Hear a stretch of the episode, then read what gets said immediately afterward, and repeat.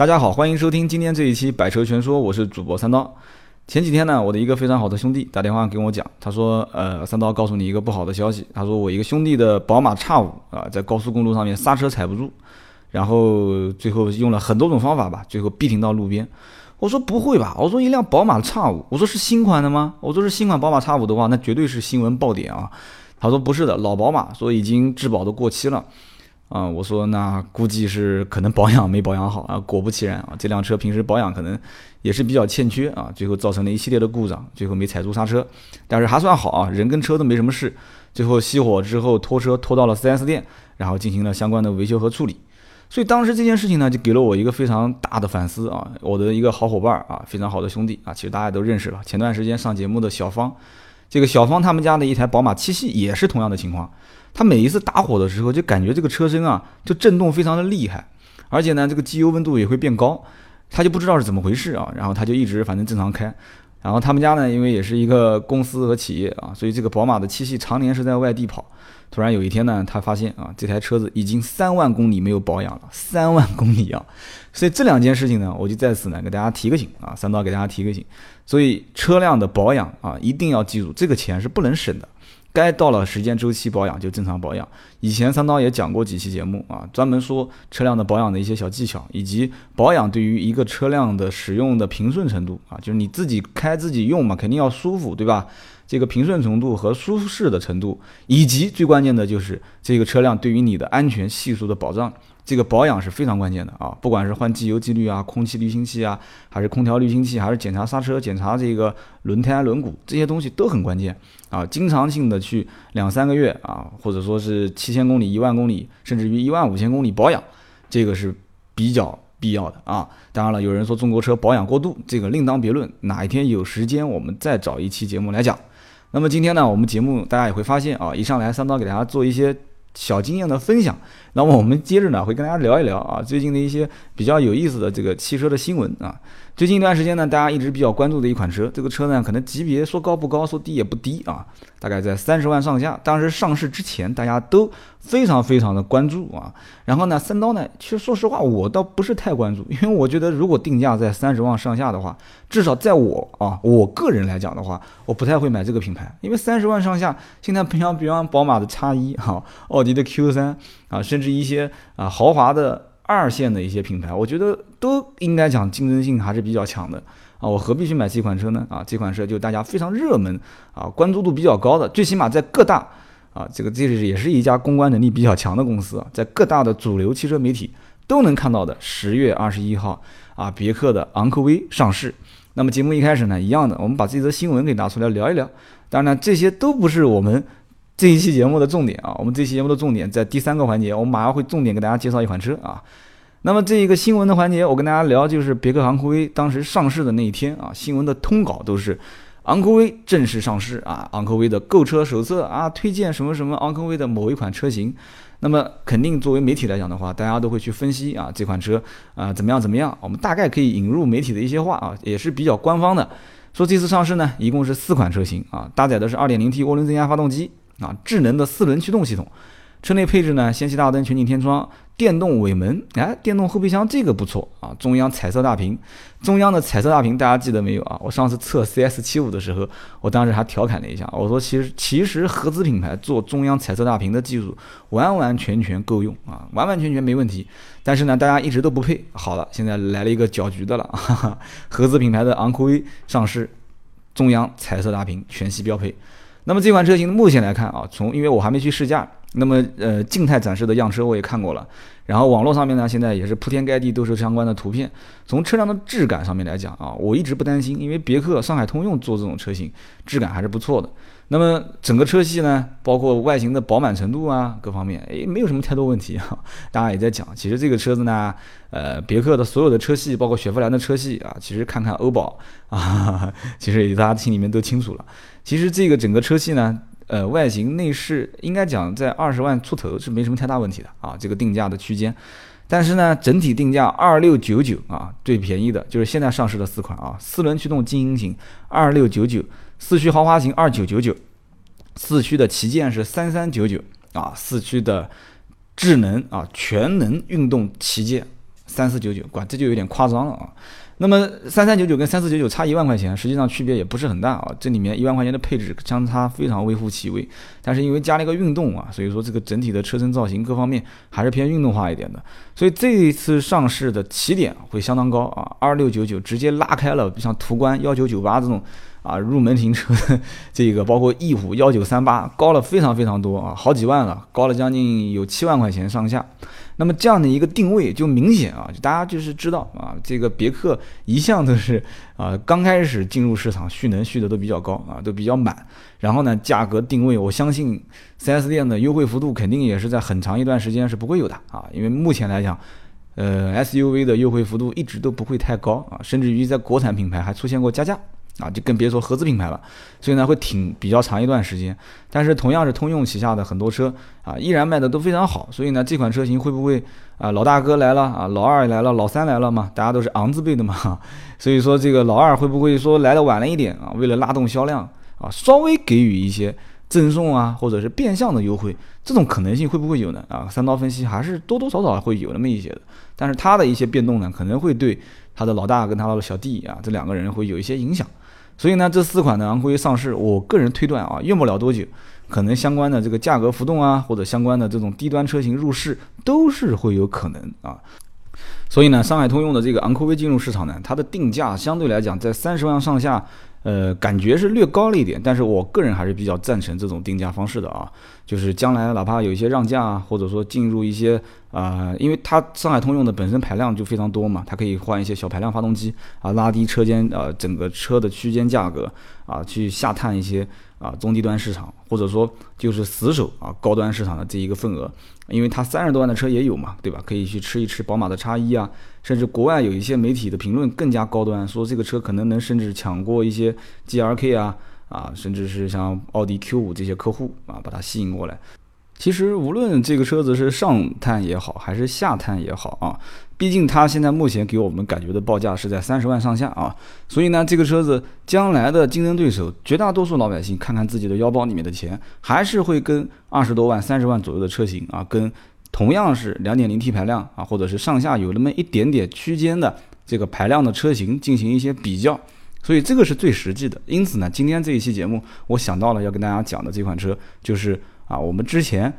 也试驾过啊，我身边也有几个兄弟在开这个车，当时啊，包括找我买车的经历啊，等会儿跟大家也会讲一讲这样的一款全新的北京现代胜达啊，全新胜达。那么这款车子呢，其实两千一三年的时候啊，就是二零一三年上市，还没有引起其实太多的人关注，因为为什么呢？它原来进口的这一款车型啊，就是进口的胜达，它的发动机排量、它的定价都相对来讲不是很便宜。而且到目前为止，北京现代的全新胜达上市之后，进口胜达仍然还是在卖，而且主力车型还是定义是比较高排量的，三点零啊，三点三柴油啊，它的二点零 T 排量的发动机，呃，定价实际上也不便宜了。就是相比较而言的话，反而性价比就没有像就是国产是二点四的性价比更好，二点零 T 的反而定贵了。那么进口的正好相反啊，三点零卖的比二点零 T 要好。所以说这样的一个错位的市场呢。就让很多人也比较疑虑啊，说这个路上开的这个全新胜达，还有包括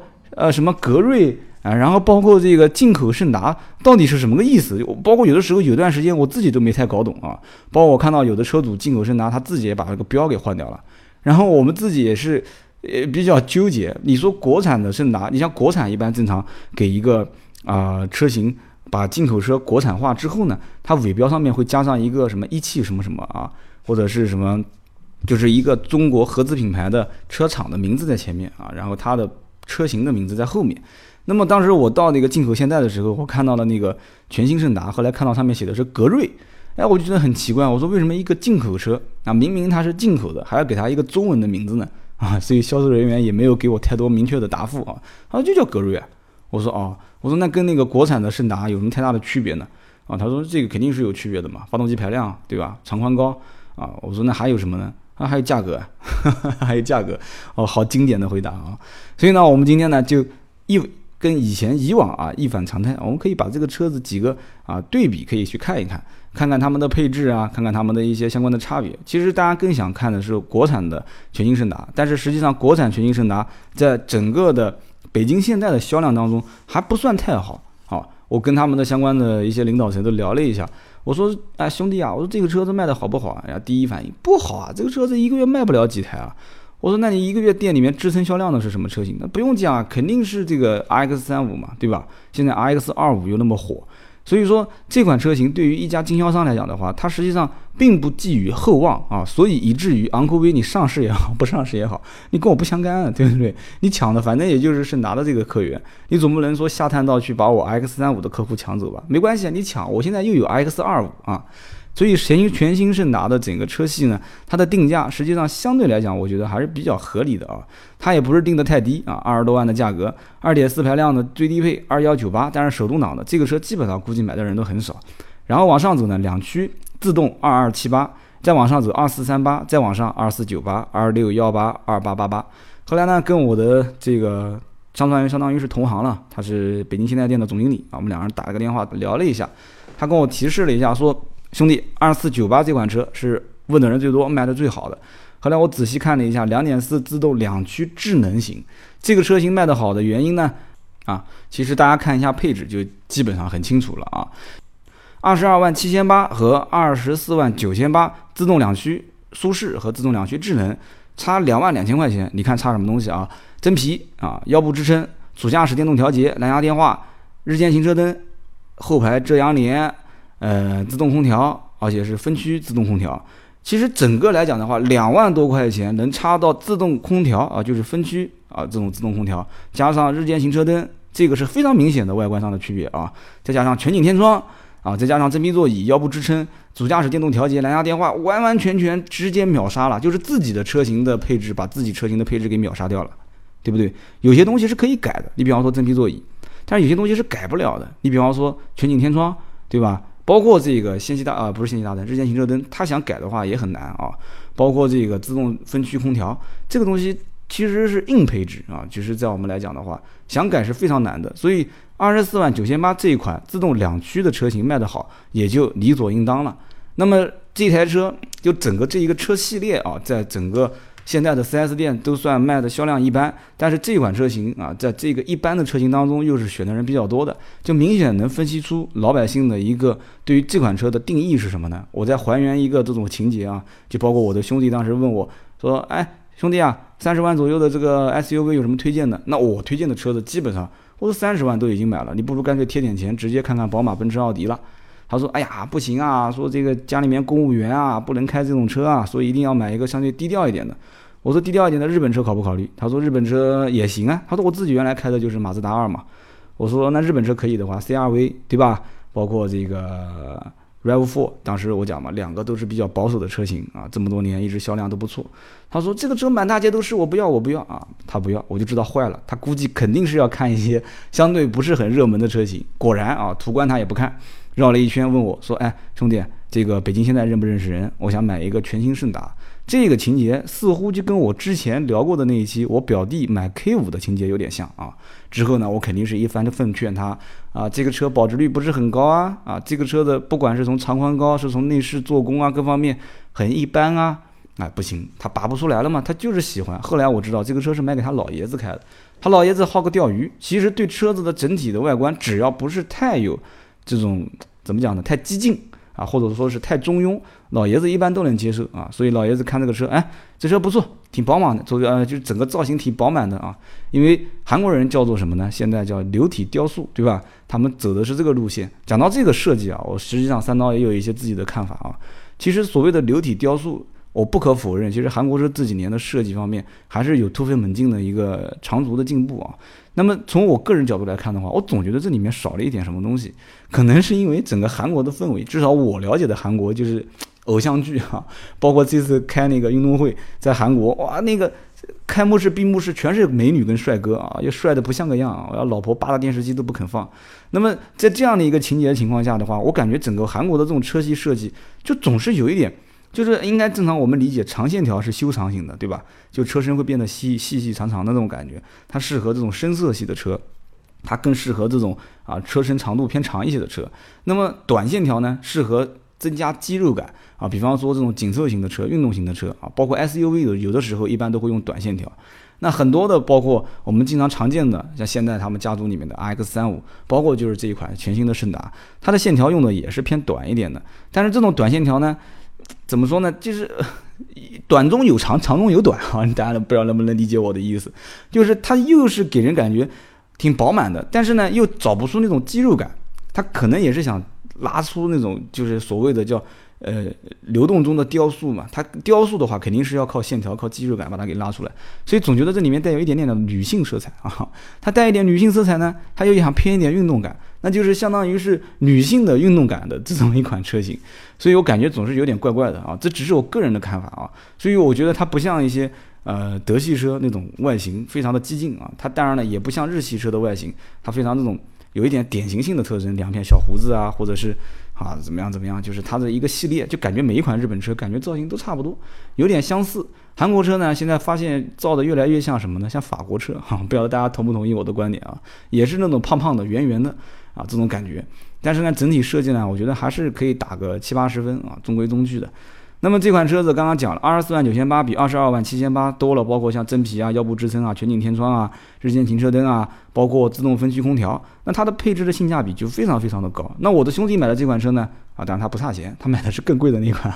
啊，他买的那个是四驱的。那所以呢，四驱这款车的话，那配置上面又变得不一样了啊。四驱不但有舒适有智能，四驱还有一款是尊贵型，所以呢，尊贵型还能多出什么呢？在刚刚多出的这些东西。之外啊，无钥匙进入、无钥匙启动、全景天窗啊，完了之后它四驱啊，四驱的智能型还不带全景天窗，不好意思啊，它只有在尊贵型才有，所以它在这个基础上再给你什么呢？胎压监测啊，然后再给你什么呢？电动座椅记忆功能。然后呢，前后排座椅加热，前排座椅通风，第三排座椅，哎，第三排座椅七座啊，大家注意听好了。然后再给你什么呢？再给你一些像大灯自清洗啊，氙气大灯啊，真可怜啊，到了这个配置才给氙气大灯啊。然后什么防紫外线、隔热玻璃、后视镜记忆功能，然后感应雨刮器，哎，这些东西我都给你了。所以大家有没有看到啊？两驱的智能型全景天窗就已经给你了，啊，氙气大灯没给啊，然后其他的一些配置相应的都有。然后到了四驱智能型没有。但是四驱的尊贵型有了全景天窗，所以说韩国人明显就是他是想把这个车子的购买群体尽量的往高端上去拔，把它拔到一个三十万左右的区间。这样的话，因为所有的品牌，包括如果你换呃你换位思考一下，你是一个汽车的制造商。你肯定是不希望所有的老百姓去买你的最便宜的那款车型，因为这款车型它体现不出我们对于车技的这种就是科技感的一种体现，体现不出我们整个车型的一个高端的这种姿态啊！大家开的路上全是最低端的啊，带个客户带个朋友上车开的都是，哎，你这车怎么这么破啊？你这个车怎么什么这个功能也没有，那个功能也没有啊？我开的某某某某国产车型比你的功能都多啊！所以大家都希望合资品牌，他都希望把最高端的车型放到所有的消费者的手上去用。但是最高端的车型，这里面涉及到配置越多，它而且车型的款型越多，它必须要做差异化的车价的定位，所以叮叮叮叮叮定到最后，这款车四驱尊贵二十八万八啊！当然了，经销商怎么让价的话，这个是看各自的心情了。因为我了解这个车子优惠幅度基本上在两万多，应该问题不大。所以呢，二十六万多的定价，我们回过头来再看看，正好是昂科威的入门级的价格啊！如果我们假设昂科威现在不让价的话，二六九九对吧？二九九九，三三九九啊！车身长度啊，四米六六七，一八三九，一六一六九四啊，也就是说差不多长度在四米六六。这个长度和全新胜达来比的话，相对来讲差那么一点点。但是全新胜达的轴距也就比它多那么一点，因为轴距是怎么个概念呢？大家有时间我们可以来聊一聊。轴距两米七，那么昂科威的轴距是两米七五，差五公分啊。按道理讲，就是后来者什么指标都应该要居上啊。所以呢，这个昂科威。四米六六七的长度还明显没有这个全新胜达长，全新胜达应该是四米七几啊，四米七二五。所以说一个四米六六七，一个四米七二五，但是实际的得房率啊，得房率轴距啊，两个轮轮心之间的距离轴距啊是两米七五是昂科威，两米七是全新胜达。所以这样来看的话，实际上它的内部空间的体验感觉应该更好一些。虽然说当时包括进口现代，包括啊格瑞。啊，包括进进口现在的这个全呃新胜达，他们也是想把轴距加长，就明显能看得出来嘛，它拉到四米九的这个长度，也就是想让国人能体验更好的这个后排空间。但是其实有一件事情，我想提醒所有的商家，包括买 SUV 的消费者，对于 SUV 车型后排空间不要有太大的指望啊，不要有太大的指望。这种车型讲白的了，第一个尝个鲜啊，没有开过 SUV 的，大家开开感觉一下。第二一个呢，就是这种车型对于它的通过性是你应该第一考虑的，因为你既然选择的 SUV，我觉得你不选轿车的原因很大一部分就是你可能有一些。啊，特殊的路型啊，当然了，我们假测啊，假设是有这么一些特殊的路型，绝大部分的人其实买 SUV 还是在市区代步啊。那么我们假设是这样子的，那么你肯定是要考虑到通过性。那么后排空间，你如果就是说啊，我觉得这个车怎么后排这么小啊？对不起，请你不要考虑 SUV 啊。所有的 SUV 在同样价位上下的话，它的轴距和车身的长宽基本都是差不多的。高度的话，可能跟一些车型的设计，包括配比的轮毂的大小，都会有一些区别啊。那么这个车的整车五年十万公里的质保啊，我觉得还是相当给力的啊。那这个车子在 4S 店的让价幅度啊，也是非常非常给力的啊。所以说，整个现代的车系当中，如果不拿这些啊车子的一些车身配置的亮点去啊，包括优势就是价格方面的优势去对比的话，就光是看车型的外形和内饰。我觉得啊，其实昂科威这款车型上市还是搅局搅得比较重的，因为别克的整个内饰做工还是非常不错的。虽然大家都印象中这个车油耗比较高，但是相反，我就讲这个全新胜达的例子。我那天上午跟全新胜达的这个车主去吃早饭，我说你老婆为什么不开这个车子啊？他说呃，因为我知道他老婆家里还有一辆这个宝马的三系啊。他说带带儿子出去玩，他说开这个车子油耗高。我说不会吧，我说宝马三系那个车子是二点零 T 排量的嘛，我那个车油耗应该也不低。他说哦不，他说那个车油耗比这个车小很多。我说能小多少呢？啊，他是二点四排量的这个全新胜达。他说这个车大概开到手的话十二三个油啊。他说那个车子呢正常开出去大概十个油左右。我说不至于吧，我说你就跑一趟小长途两三个油你也在乎？他说那当然在乎了，对吧？他说这个车子呢，毕竟就是老爷子喜欢，当时就是一眼看中了，觉得车型各方面都比较饱满啊，内饰各方面也不错。他说宝马呢是老婆特别喜欢，觉得这个牌子可以啊，那老婆呢她不是公务员，无所谓开就是了。所以说整个在这个环境里面去对比的话，出去玩儿，既然想要有点面子，空间方面，因为宝马三跟这个全新胜达，实际上从长宽高、轴距啊对比各方面，因为宝马三系也加长了嘛，当然他老婆买的那款是不加长的版本啊，所以说不加长版本的这款宝马三系和这一款啊，中国想要把它给拉长一些的 SUV，人家出去玩最终还是选择了宝马三系的加长版，那么这个呢也也是挺悲剧的哈，挺悲剧的一件事情，所以这款车型现在有了昂科威这款车型上市之后。我今天跟大家聊的这款全新胜达，是不是以后在市场上面销量会进行一些锐减啊？或者有一些客户被稀释走了之后不再回头？我觉得可能性是有的。而且今天既然讲了这款全新胜达，实际上很多的一些热门车型的话，大家也应该反思一下了，对吧？包括像刚刚讲的 RAV4 啊、CRV 啊、大众的途观啊、神车的翼虎啊这些车型，那么其实都应该要稍微反思一下，三十万左右或者三十万以内的这个车型的区间对比，是不是？某一些人姿态很高啊，打神车啊，我这个车怎么样怎么样加价啊，我不让价。那么选择的余地还是非常宽广的，而且这些车型当中，在我个人看来的话，他们的技术含量和整个车身的做工差别都不算太大。所以你比方说，包括这款全新胜达，当开当我拉开车门的那一刻，我当时就笑了，我觉得。我当时当然没跟车主讲啊，就我希望这期节目车主要能听到，也有点尴尬。反正换作是我的话啊，二十多万的价格上路几乎要在三十万，我肯定不会选这个车啊，我会选一个相对比较精致的一些啊轿车啊，或者说我会选一些比较老牌的，品质各方面相对更可靠一些的啊一些 SUV 车型。那么这款车型整个内饰的做工、塑料质感，包括它的中控台的按钮的质感，其实都很一般啊，个人觉得都很一般，不是让人感觉眼前一亮的感觉。但是呢，这个正好就是别克昂科威的一个优势啊。上海通用旗下，你看它所有的车子基本上内饰做的都很漂亮啊。人家有个泛亚设计中心，所以说它的整个内饰的这种环抱式曲线啊，这个一体式的造型，它的这个中控台的这种设计，包括那种非常唬人的这种啊内饰的装饰的饰条，哎，我跟你讲，老百姓他就认啊。你相不相信？这个车上市之后，肯定有很多人就认啊。这个叫什么格就比较高啊。这个这个就开出去之后，你不管它后面什么悬挂有没有异响，还是以后开出去有什么毛病。当然了，其实通用集团旗下的车整体的返修率还是比较低的啊，品控还是比较好。那么也就是所谓的叫本土化比较专业的一家啊，就是汽车销售公司，以至于就是常年是在全国汽车销量排行榜前三的这么一个啊，上海大众、一汽大众、上海通用啊。你看上海就占了两家。那么就是这样的一款车型，应该讲还是我觉得以后我们大家可以经常来拿出来说说聊一聊的。所以呢，在上海大众、上海通用、一汽大众啊这些